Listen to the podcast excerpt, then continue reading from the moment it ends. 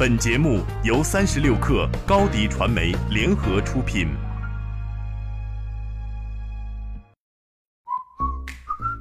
自从网易云音乐把地铁广告玩起来之后，似乎各路甲方爸爸都绞尽脑汁，利用这一亩三分地大做文章，走心的、文艺的。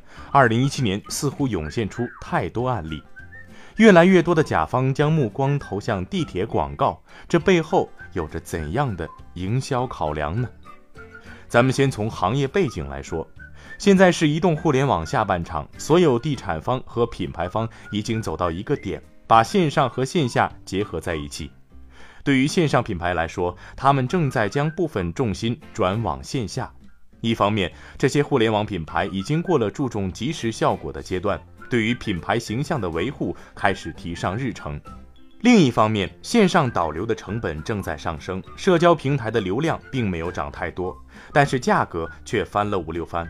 线上流量红利已经逐渐消失，线下活动反而成了一种更为经济的做法。况且，线下形式本身让营销者们拥有了更多可延展的空间。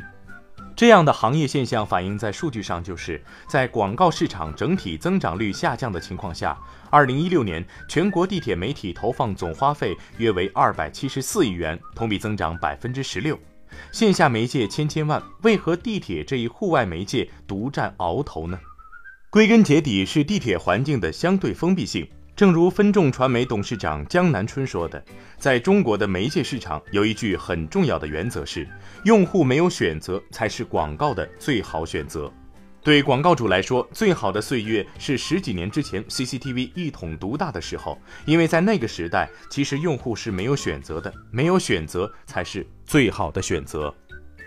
对于线上而言，媒体和广告是两个不同的概念。用户是在看内容，看到广告的机会其实并不大，因为移动互联网媒体、手机媒体，消费者有选择的主动权。这个时候，消费者往往只看内容，忽略广告。而对于线下场景来说，开放的环境下，广告的干扰度太高，马路上也好，公交车也好，效果太宽泛了，让用户没得选，只剩下地铁与电梯。电梯因为空间所限，挂个简单粗暴的广告牌还行，可大规模的营销活动并不是最佳媒介载体，地铁变成了甲方的最优选。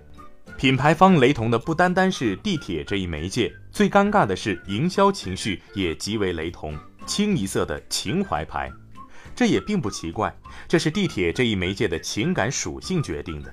地铁作为城市化的产物，不仅仅是一种交通工具，更与奋斗的疲惫和孤独感连在一起，本身就承载着太多的故事，稍微加入情怀，就能立即点爆市场。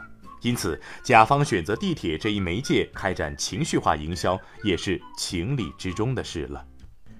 饱含情怀的地铁营销系列被甲方屡屡使用的另一原因是，品牌营销需要重复强化，创意只是营销的一部分，虽然地位很高，但是仅仅只是一部分。